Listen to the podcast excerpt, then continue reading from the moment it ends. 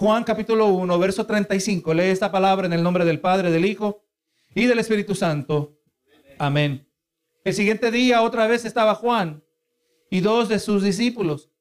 Y mirando a Jesús que andaba por allí, dijo, he aquí el Cordero de Dios. Le oyeron hablar los dos discípulos y siguieron a Jesús. Y así está titulada esta predicación, hay que seguir a Jesús.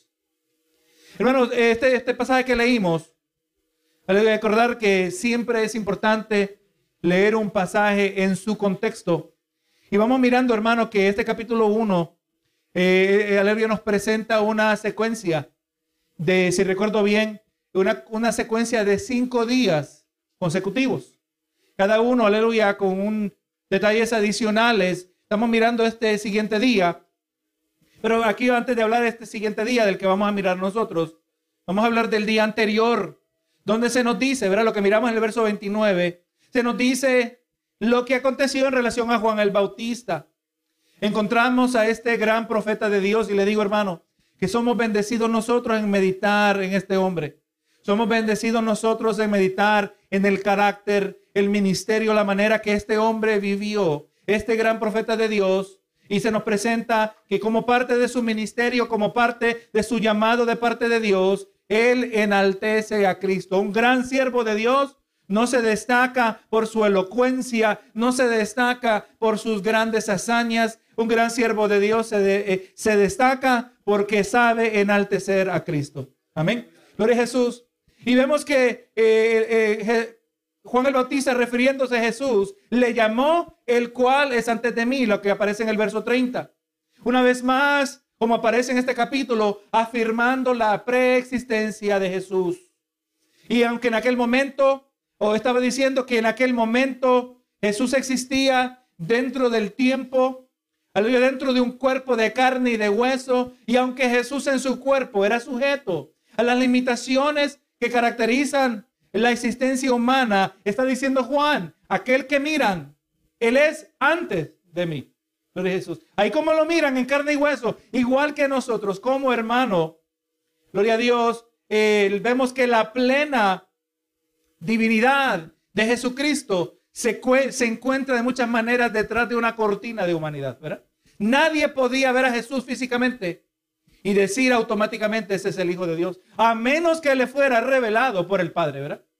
Recuerda, hermanos, leí los mismos hermanos de Jesús, aquellos hermanos de crianza. Aleluya, ni ellos creían que él era el Mesías. Pero Jesús vemos una plena expresión de divinidad encontrada también dentro de una plena expresión de humanidad. Y Juan se acerca y se asegura, aleluya, que nosotros estemos claros que aquel que anduvo en carne y hueso él siempre ha sido. Gloria a Jesús. Divinidad que dijimos, ¿verdad? Estaba oculta detrás de un velo de carne y hueso, la preexistencia de Dios Hijo. Y hermano, y en esta noche, a lo largo de esta predicación, vamos a querer tocar tres puntos principales. Número uno, queremos reconocer, o mejor dicho, queremos ver la importancia de reconocer que estos versos forman parte de un narrativo histórico, no una historia o un cuento con el fin de transmitir un concepto moral. O sea, cuando leemos los evangelios, usted puede leer con plena certidumbre que esto aconteció. Amén. No estamos leyendo cuentos o moralejas. Aleluya, para ver qué podemos aprender. No tenemos que ver los eventos tal como ocurrieron. Segundo, que también podamos mirar cuán importante es que el pecador pueda escuchar la proclamación de Cristo. Hermano, hay poder en exaltar a Cristo cuando Cristo es exaltado. Recuerde, cuando Jesús fue tocado por la mujer, aleluya, que tenía el flujo de sangre, ella quedó instantáneamente sanada. Gloria a Jesús. Así también, cuando Cristo es proclamado, cuando su nombre es exaltado, hermano, oídos sordos empiezan a oír. Gente moribunda empieza a cobrar vida en Cristo Jesús. Es importante. Aleluya. La proclamación de Cristo. Tercero, vamos a explorar bíblicamente lo que significa seguir a Cristo. Ahora leemos el verso 35, hermanos. Dice, el siguiente día, otra vez estaba Juan y dos de sus discípulos. Hermano, esa expresión del siguiente día, esa expresión del siguiente día, una expresión tan simple nos presenta un tan importante detalle. Como ya miramos, el apóstol Juan Y hay que aclarar, ¿verdad? Uno es el apóstol Juan que escribió el Evangelio. Otro es Juan el Bautista, de quien se está hablando en estos versos que estamos mirando. Pero Jesús. Y aleluya, y en esta expresión tan simple se nos presenta un importante detalle. El apóstol Juan nos relata acontecimientos en relación a pasar del tiempo. Este es un narrativo, no un cuento, no una simple historia, con el fin de transmitirnos una ley moral que debemos seguir. Y le voy a decir, hermano, que esta pareciera eh, aleluya, pareciera eh, demasiado tener que aclarar esto, pero le voy a decir que mucha gente no lee la Biblia de la manera correcta. La gente lee la Biblia como una serie de cuentos tratando de entender algún significado espiritual. Pero no, hermano, aleluya. Cuando se nos dice el siguiente día, entendemos que fue el siguiente día. Gloria a Jesús. Esto verdaderamente aconteció. Estos eventos verdaderamente se desenvolvieron, involucraron lugares y circunstancias. Y por lo tanto nosotros debemos estar inclinados o no debemos estar inclinados a tratar de descifrar un significado secreto, un significado oculto. Hay gente que lee la Biblia también de esa manera, que cada número tiene un significado secreto. No, no, hermano. Gloria Jesús. También podemos observar que aquí hay un desarrollo y que las personas, tanto como el pasar del tiempo, están y estaban bajo la potestad de Dios y el cumplimiento de su voluntad se llevaba, eh, que se llevaba a cabo. Gloria a Dios. O sea, Dios, todo ocurre. Quien estaba presente era de acuerdo a la voluntad de Dios. Todo ocurrió conforme al tiempo de Dios. Todo, hermano, incluyendo el tiempo de las cosas, eh, es un protagonista de la historia que estamos leyendo. Y el día siguiente, otra vez, estaba Juan. Hermano Juan, sabemos que era un personaje muy peculiar, ¿verdad que sí? Se nos dice que era un hombre que vivía en el desierto. No sabemos eh, aleluya, ¿qué edad se fue? Quizás la mayoría de su vida le había pasado en el desierto. Él era de descendencia levítica, gloria a Dios. Él podía haber sido sacerdote en el templo, pero lo vemos a él separado de lo que es la norma de la sociedad. A él no importaba lo que la gente pensara de él. Él se vestía de, de pieles de, de, camello, gloria a Dios, y comía langosta, pero no las langostas de Red Lobster, sino saltamontes grandes, ¿verdad? Gloria a Jesús. Y miel silvestre, gloria a Jesús. Y verdaderamente, hermano Juan el Bautista eh, estaba viviendo en el desierto y recibió claras instrucciones de parte de Dios, detalles de los cuales nosotros no estamos al tanto, excepto acerca de la función general de su ministerio. Su ministerio consistía en preparar el camino para el Señor. Y por lo que vemos, hermano, aquí estamos mirando que Juan era constante en su ministerio. Un siervo que destaca, que es destacado no, aleluya, por lo que hace, sino, gloria a Jesús, por su obediencia, por su exaltación de Cristo. Es exaltado, destacado, aleluya, porque es constante. Le voy a decir, hermano, muchos comienzan, pero no todos terminan. El que se debe, aleluya, el que se debe reconocer, la palabra dice que hay que dar honra al que honra merece, hay que honrar a los que logran terminar la jornada. Aleluya, pero hay que ser constante y así era Juan el Bautista. El ministerio de Juan fue importante porque entendemos que Juan fue recibido por el pueblo como profeta de Dios. O sea, la manera que él desempeñó su ministerio, el pueblo reaccionó. Lo vemos eh, mencionado en, en Mateo 14:5. Dice, Herodes quería matarle, pero temía al pueblo porque tenían a Juan por profeta. Gloria a Dios, este hombre que salió de, de repente de la nada, del desierto, eh, aleluya, relativamente desconocido, eh, un ministerio cuyos detalles no lo sabemos, si venía en el espíritu del profeta Elías, y sabemos que Elías se destacó por los milagros que también llevó a cabo, ¿verdad? Es posible que estaba implícito que hubieron milagros, los cuales no fueron registrados, pero de cualquier manera el pueblo lo recibió como profeta, ¿verdad? Y si profeta, esto quería decir que él era visto como el vocero de Dios. Nosotros no entendemos, o nosotros entendemos que fue aquella figura que sirvió de puente, uniendo el propósito de Dios en el Antiguo Testamento y el propósito de Dios por medio del Nuevo Testamento. Y verdaderamente, hermano, es una figura central.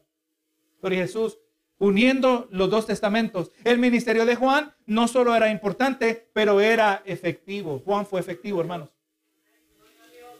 Sepa, hermano, que cuando nosotros trabajamos en la obra del Señor, los resultados no siempre van a venir como nosotros esperamos. Los resultados no van a venir con la rapidez que nosotros pensamos. los resultados de Dios no van a venir con la intensidad que nosotros esperamos. Pero si somos fieles, aleluya, Dios va a respaldar su palabra. Y vemos que Juan el Bautista era efectivo, porque aquí sabemos que tenía discípulos. Como leímos, ¿verdad? El siguiente día otra vez estaba Juan y dos de sus discípulos. O sea que Juan tenía más de dos discípulos. Gloria a Jesús. Su ministerio era efectivo porque logró tener discípulos, aunque sabemos que él no los buscaba, hermano. Juan no andaba buscando, el apóstol Juan, perdón, Juan el Bautista no andaba buscando discípulos. Eh, hermano, su mensaje de arrepentimiento era efectivo. Su mensaje era persuasivo. Su mensaje era directo a la conciencia. Gloria a Jesús. Mire lo que dice Romanos 2.15, hablando de este mismo detalle mostrando la obra de la ley escrita en sus corazones, dando testimonio su conciencia y acusándoles o defendiéndoles sus razonamientos. Está hablando aquí el apóstol Pablo, ¿verdad? Aleluya, de la condición del hombre a que no conoce a Dios, aunque no conozca a Dios, aunque niegue la existencia de Dios, el ser humano tiene conciencia, ¿verdad que sí? La que le acusa o la que le afirma en lo que anda haciendo. Gloria a Jesús. Cuando Juan llamaba al arrepentimiento, Aleluya, él estaba apelando a la conciencia. Obviamente el Espíritu Santo obrando a través de este hombre. Juan era efectivo. Y le voy a decir, hermano, que al hablar de una proclamación del Evangelio tan simple, pareciera sorprendente para muchos en el día de hoy, donde contamos con nuevas técnicas de evangelismo donde contamos con toda comprensión más avanzada de la composición química del cerebro, donde factorizamos la comprensión del psique humano y sus dimensiones mentales. Hoy tenemos, hermano, contamos con técnicas de crecimiento, nuevas técnicas para plantación de congregaciones, pero en realidad, hermano, lo que necesitamos nunca pasó de moda. Un mensaje con un llamado al arrepentimiento. No hay que inventar nada nuevo, hermanos. La palabra dice que no hay nada nuevo debajo del sol. Aquello que Dios ha usado, gloria a Dios, lo que se ha hecho, a Dios ha aclarado con el pasar del tiempo. Pero el mensaje sigue siendo el mismo. Gloria a Dios, no necesitamos suavizar o, o, acomodar el mensaje al oyente, pero por amor a Dios y por amor al perdido debemos asegurarnos de ser fieles en la proclamación del mensaje. Una cosa es decirle a uno, mira, arrepiéntete o te vas al infierno, o poder decir lo mismo, pero decirlo con amor. No debemos presentarlo como una fría realidad, pero aleluya, traer el mismo mensaje con compasión en nuestros corazones. Hermano, miramos a Jesús. Hermano, Jesús utilizó clases de palabras eh, ásperas y más, el mismo Juan el Bautista les llamó generación de víboras a los fariseos, ¿verdad que sí? Juan, aleluya, también se destacaba por eso mismo. Él decía las cosas como eran, pero hermano, con amor. Cuando era necesario, aleluya, el incrédulo, o sea, hay, que, incrédulos que sí hay que hablarles fuerte. Especialmente aquellos que piensan que están bien. Pero en general, hermano, nosotros aprendamos de la compasión de Cristo. Como vemos a Jesús, dice que miró las multitudes y tuvo compasión de ellas porque eran como ovejas que no tenían pastor, ¿verdad que sí? Hermano, esa es la realidad del incrédulo en el día de hoy. Vive su vida a la deriva, se deja llevar por el viento, se deja llevar por la corriente de la cultura. No, hermano, nosotros damos gracias que tenemos un pastor. Tenemos, damos gracias que tenemos al pastor de pastores, el que verdaderamente nos ama y nos guía. Gloria a Jesús. Aleluya. Y así también nosotros queremos presentar ese mensaje, pero no lo debemos suavizar porque pensamos que la gente lo va a rechazar. Hermano Juan no lo, Juan no lo, el, a Juan el Bautista no lo suavizó. Llamó al arrepentimiento. Seamos apasionados. Seamos persuasivos en cuanto a nuestra intención de hablar a otros. Pero comprendamos que Dios es el que convence de pecado. Este detalle es importante.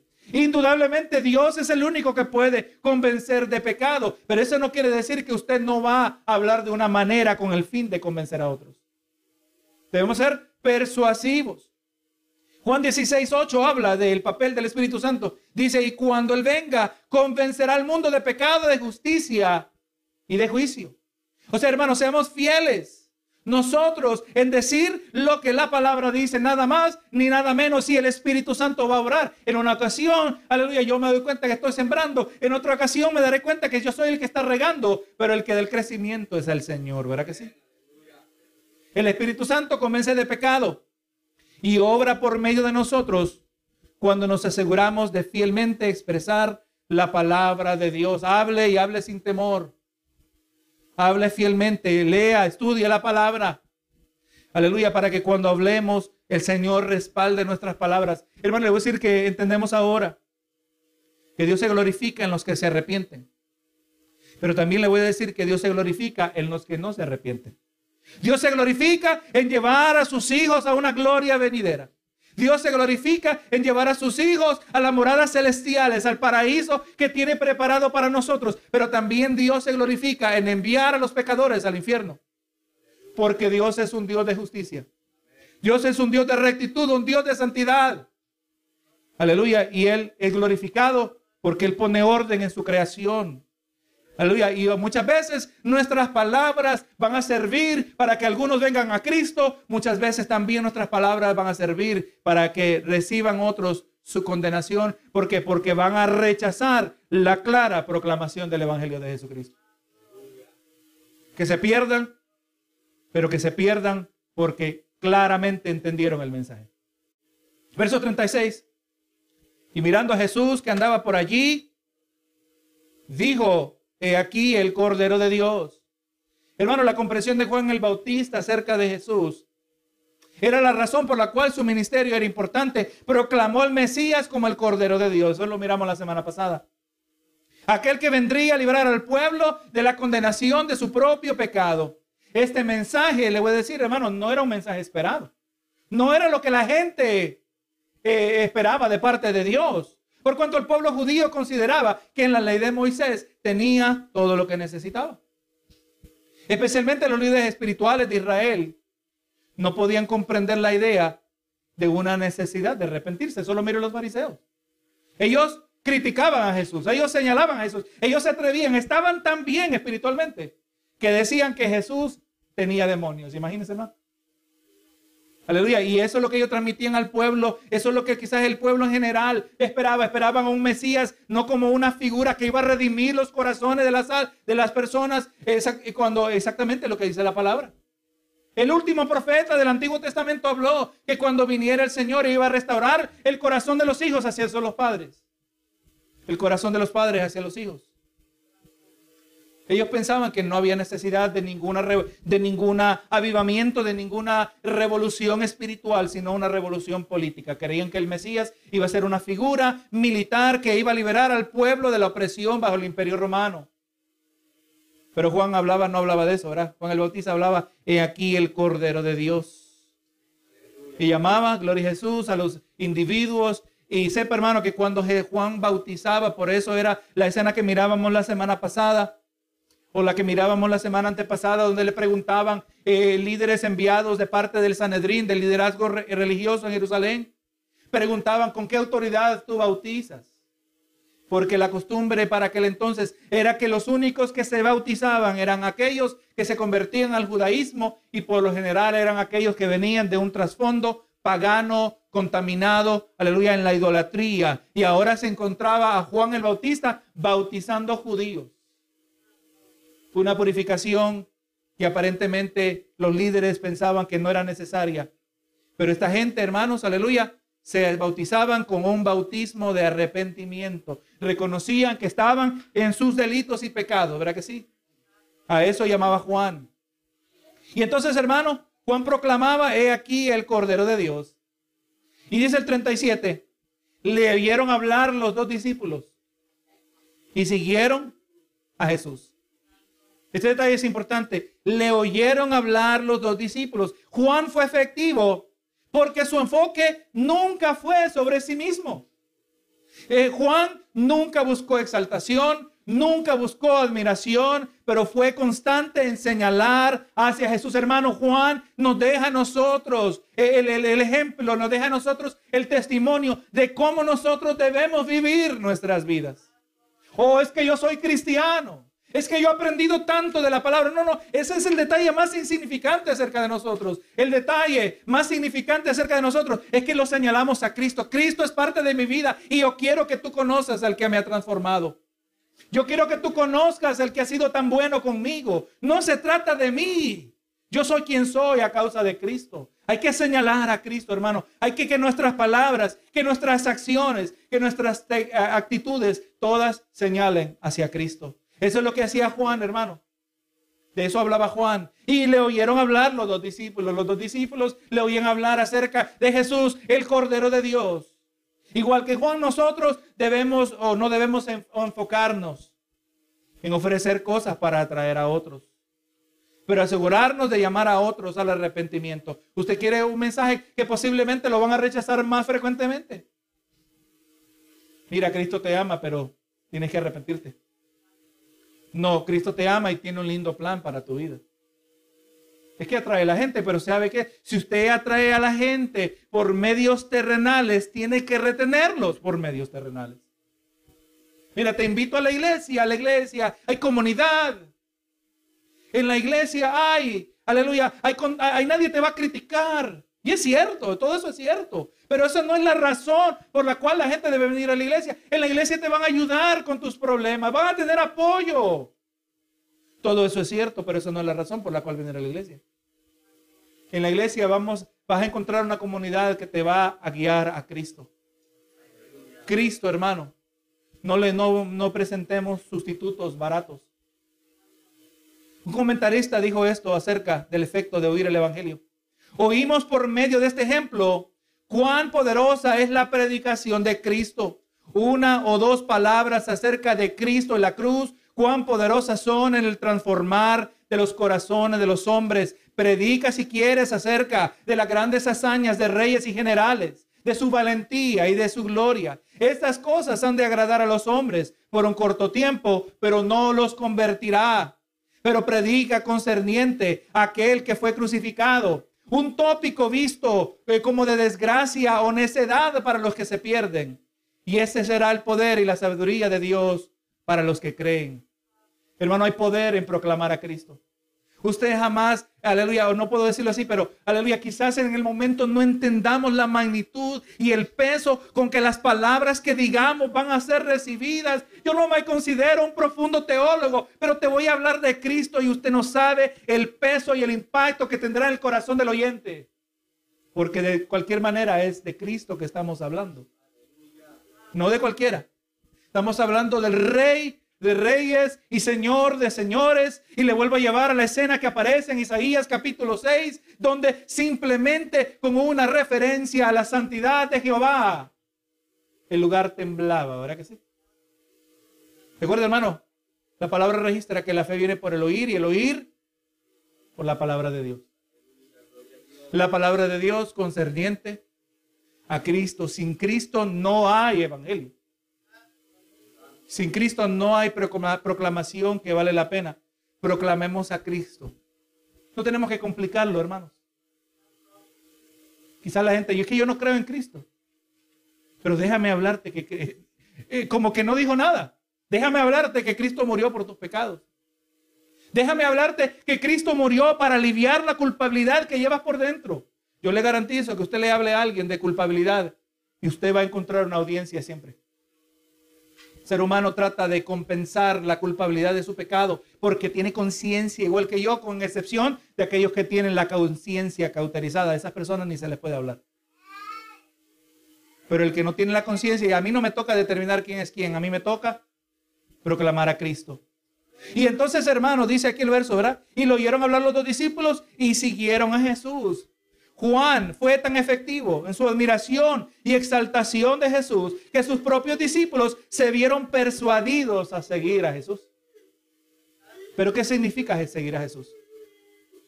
Muchos en el día de hoy profesan seguir a Jesús, pero una exaltación o una evaluación de sus vidas trae a duda la autenticidad de su profesión. Este dice que es cristiano, pero míralo cómo es en el trabajo Míralo como es en la casa. Míralo como es en la tienda. Míralo cómo conduce el vehículo. Decía un pastor tiempo atrás, por favor, hermanos, No sea tan rápido en ponerle la calcomanía, la imagen del pececito en su carro, cuando usted es el que le pasa pitando a todo el mundo en la carretera, porque no le ceden el paso. O usted es el que le hace malas señas a la gente. No, mejor no le ponga el pescadito al, vehículo, no sea que es el nombre de Cristo que sale mal, ¿verdad? Gloria a Jesús. Muchos profesan seguir a Jesús. Jesús lo dijo, Mateo 7:21. No todo el que me dice Señor, Señor, entrará en el reino de los cielos, sino el que hace la voluntad de mi Padre que está en los cielos. Pero, ¿qué significa realmente seguir a Jesús?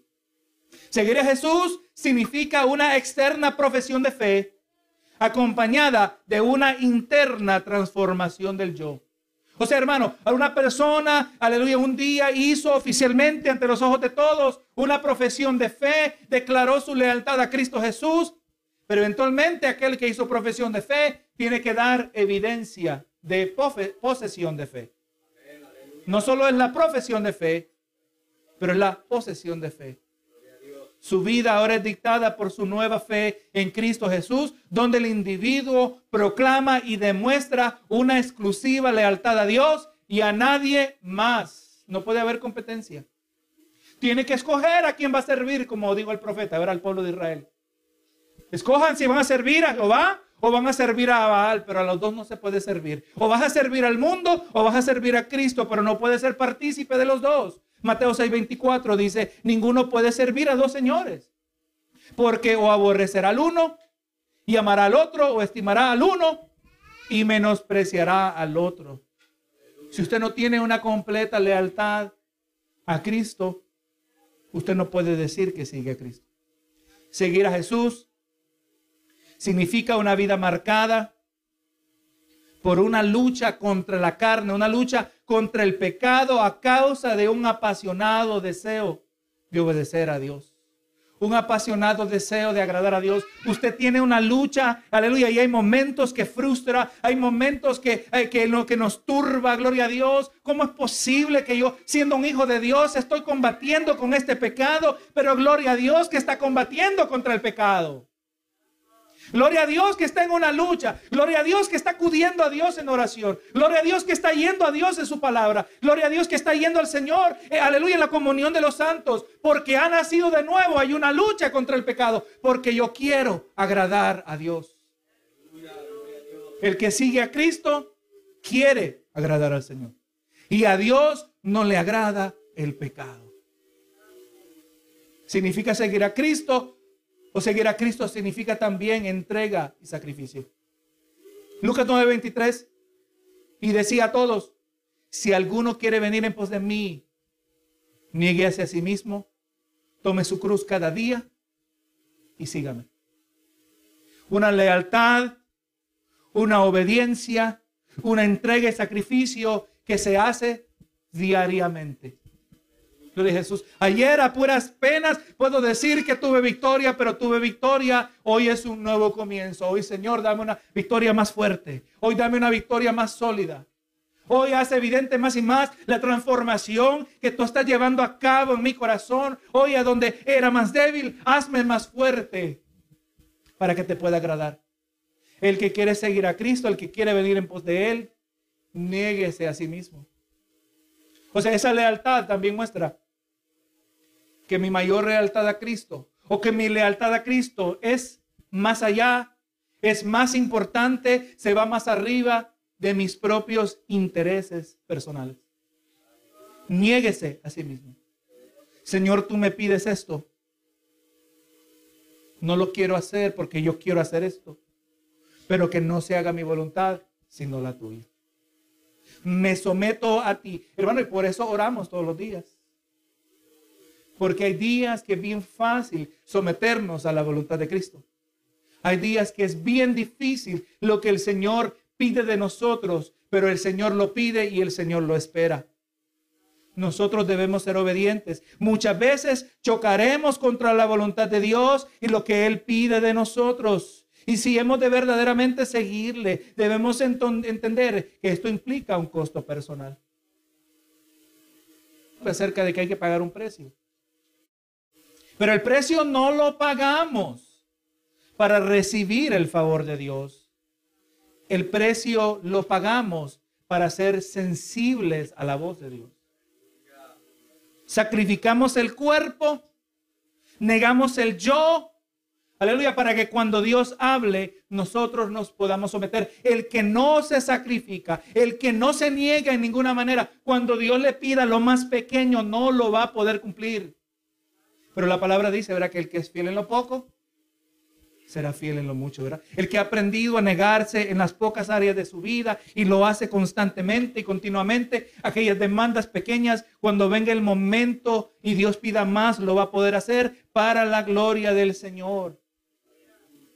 Si hemos de verdaderamente servirle, vuelvo a decir, debemos entender que esto implica un costo personal. Y los siguientes versos que vamos a mirar, 38 y 39, ilustran un aspecto adicional de lo que significa seguir a Jesús. Y ahora los discípulos le siguieron a Jesús, dice el 38, y volviéndose Jesús y viendo que le seguían, les digo, ¿qué buscáis? Ellos le dijeron, rabí, que traducido es maestro, y le dijeron, ¿dónde moras? Hermano, seguir a Jesús significa querer estar con Él. Así de simple, ¿verdad?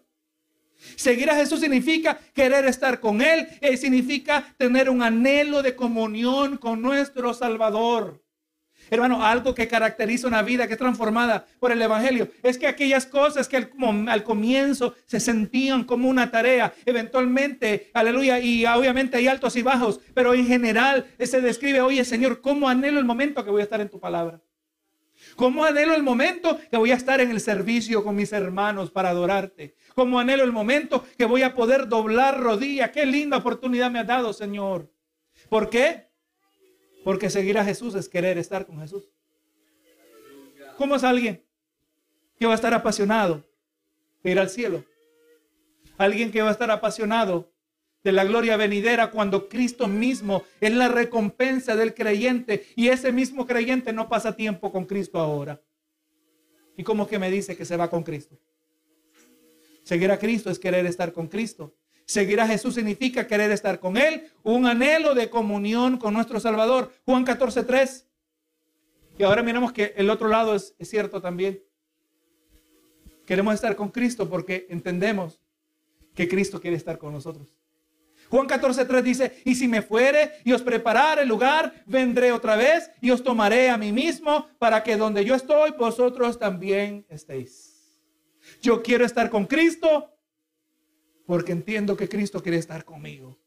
Yo quiero estar con Cristo porque entiendo que Cristo quiere estar conmigo a pesar de que yo he venido sucio, contaminado en el pecado, enemigo fui de su evangelio, me burlaba de lo que proclamaba su evangelio, me burlaba de la cruz, me burlaba y esto de lo, lo que yo consideraba religiosidad. Ahora entiendo, yo no entiendo cómo es posible que Cristo me ama así como yo soy. ¿Cómo no voy a querer estar con Él? Cuando estoy consciente de mi pecado. Estos dos discípulos supieron que Él era el Cordero. Juan el, el Bautista fue efectivo. No les dijo, quédense conmigo, síganme a mí. Yo me los gané primero. No, no, Juan no se trataba de sí mismo, se trataba de Jesús. Él lo dijo, es necesario que Él crezca y que yo mengüe. Entre más Él se va, eh, siendo elevado, ya más me voy, yo retrocediendo a, ser un desconocido una vez más. Y eso no importa, con tal Cristo sea exaltado. Váyanse con Él, Él es el Cordero, Él es el que quita el pecado del mundo. Tenemos que entender que estos discípulos, esta no era necesariamente la primera vez que escucharon acerca del Cordero. Ya la semilla había sido sembrada, ya la semilla había germinado en sus corazones y ahora querían seguir a Jesús. Verso 39. Les dijo, venid y ved. Y fueron y vieron dónde moraba y se quedaron con él aquel día porque era como la hora décima, ya como las cuatro de la tarde. Unas dos horas antes de oscurecer. Seguir a Jesús. Ahora entendamos esto, hermano. Seguir a Jesús solo es posible por medio de una invitación. El ser humano por sí solo no posee la capacidad moral, de tornar su corazón a Cristo. Hay gente que piensa porque porque tiene supuestamente libre albedrío, O sea, que tiene una capacidad moral independiente a la capacidad moral de Dios. Y como hay suficiente bien en mi corazón, yo puedo tornarme a Cristo cuando yo quiera. No, hermano. Seguir a Cristo solo es posible por medio de una invitación de parte de Dios. Usted ya lo conoce, Juan 6:44. Ninguno puede venir a mí si el Padre que me envió no le trajere. Y yo le resucitaré en el día postrero. Ahí está la invitación. Nadie puede venir si el Señor no le invita. Usted y yo que estamos aquí escuchando palabra de Dios. Usted y yo que estamos siendo edificados por la palabra del Señor. Usted y yo que nos regocijamos cuando Cristo es exaltado. Estamos aquí por invitación de Dios. Yo no tengo que venir con una revelación profética a decirle que Dios sí tiene un plan con su vida. Eso es evidente porque usted está aquí. Él quiere que le sigas. Él quiere que, aleluya, que tú quieras estar con Él. Pero Él también quiere estar contigo. Ahí está la invitación. Hermanos, nosotros no tenemos la capacidad moral.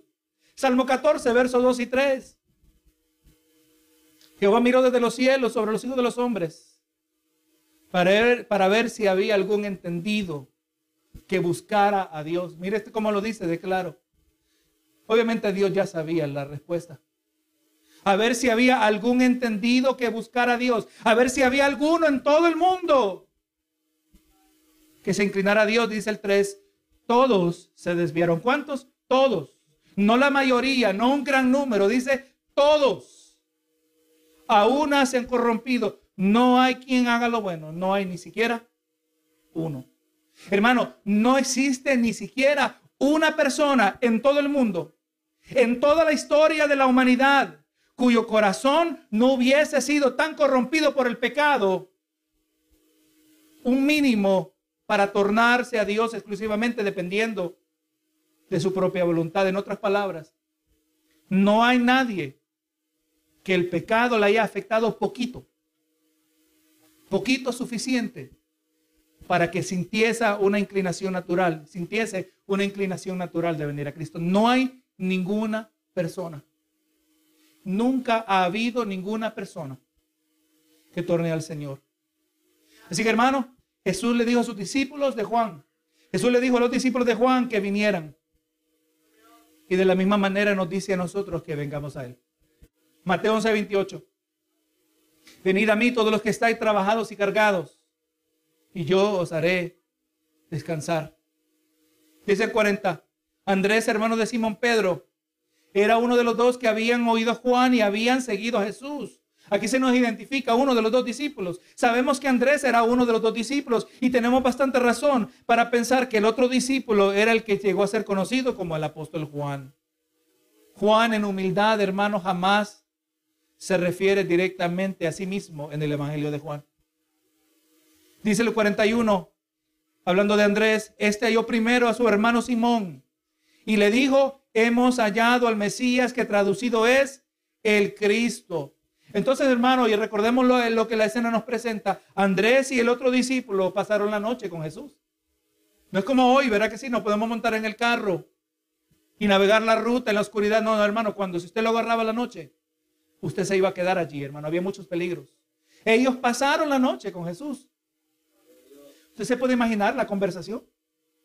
La conversación que Jesús tuvo con el apóstol Juan y con Andrés también y con el apóstol Andrés. Gloria a Jesús vino con ellos y qué les habló, cómo les habló, aleluya, y cómo salieron impactados que Andrés salió buscando a su hermano diciéndole, hemos encontrado al Mesías, hemos encontrado al Cristo, hemos encontrado, estas dos palabras significan lo mismo, Mesías y Cristo. Hemos encontrado al que ha sido ungido, el que ha sido separado para cumplir la obra redentora de parte de Dios.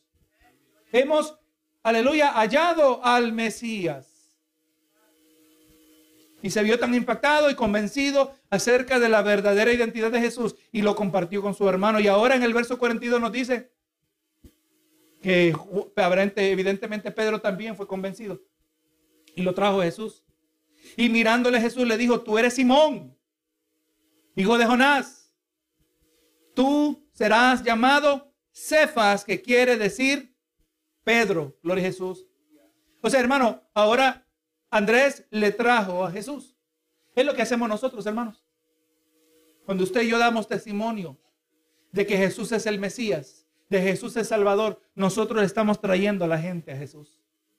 En este caso, ahora Cefas, Pedro, Simón llamado, Simón que ahora fue llamado Cefas, sepa que Cefas es la pronunciación hispana de la palabra hebrea que significa piedra. Pedro es la pronunciación hispana de la palabra griega que tiene el mismo significado. O sea, Cefas y Pedro significan lo mismo, significan piedra.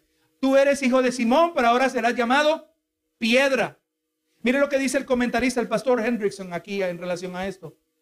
Jesús haciendo uso de su oficio profético, mira el futuro y lo que ve no es al impulsivo Simón que ahora tenía delante de él, sino al estable Cefas, que es decir, piedra. Ya conocemos a Pedro cómo era, ¿verdad que sí?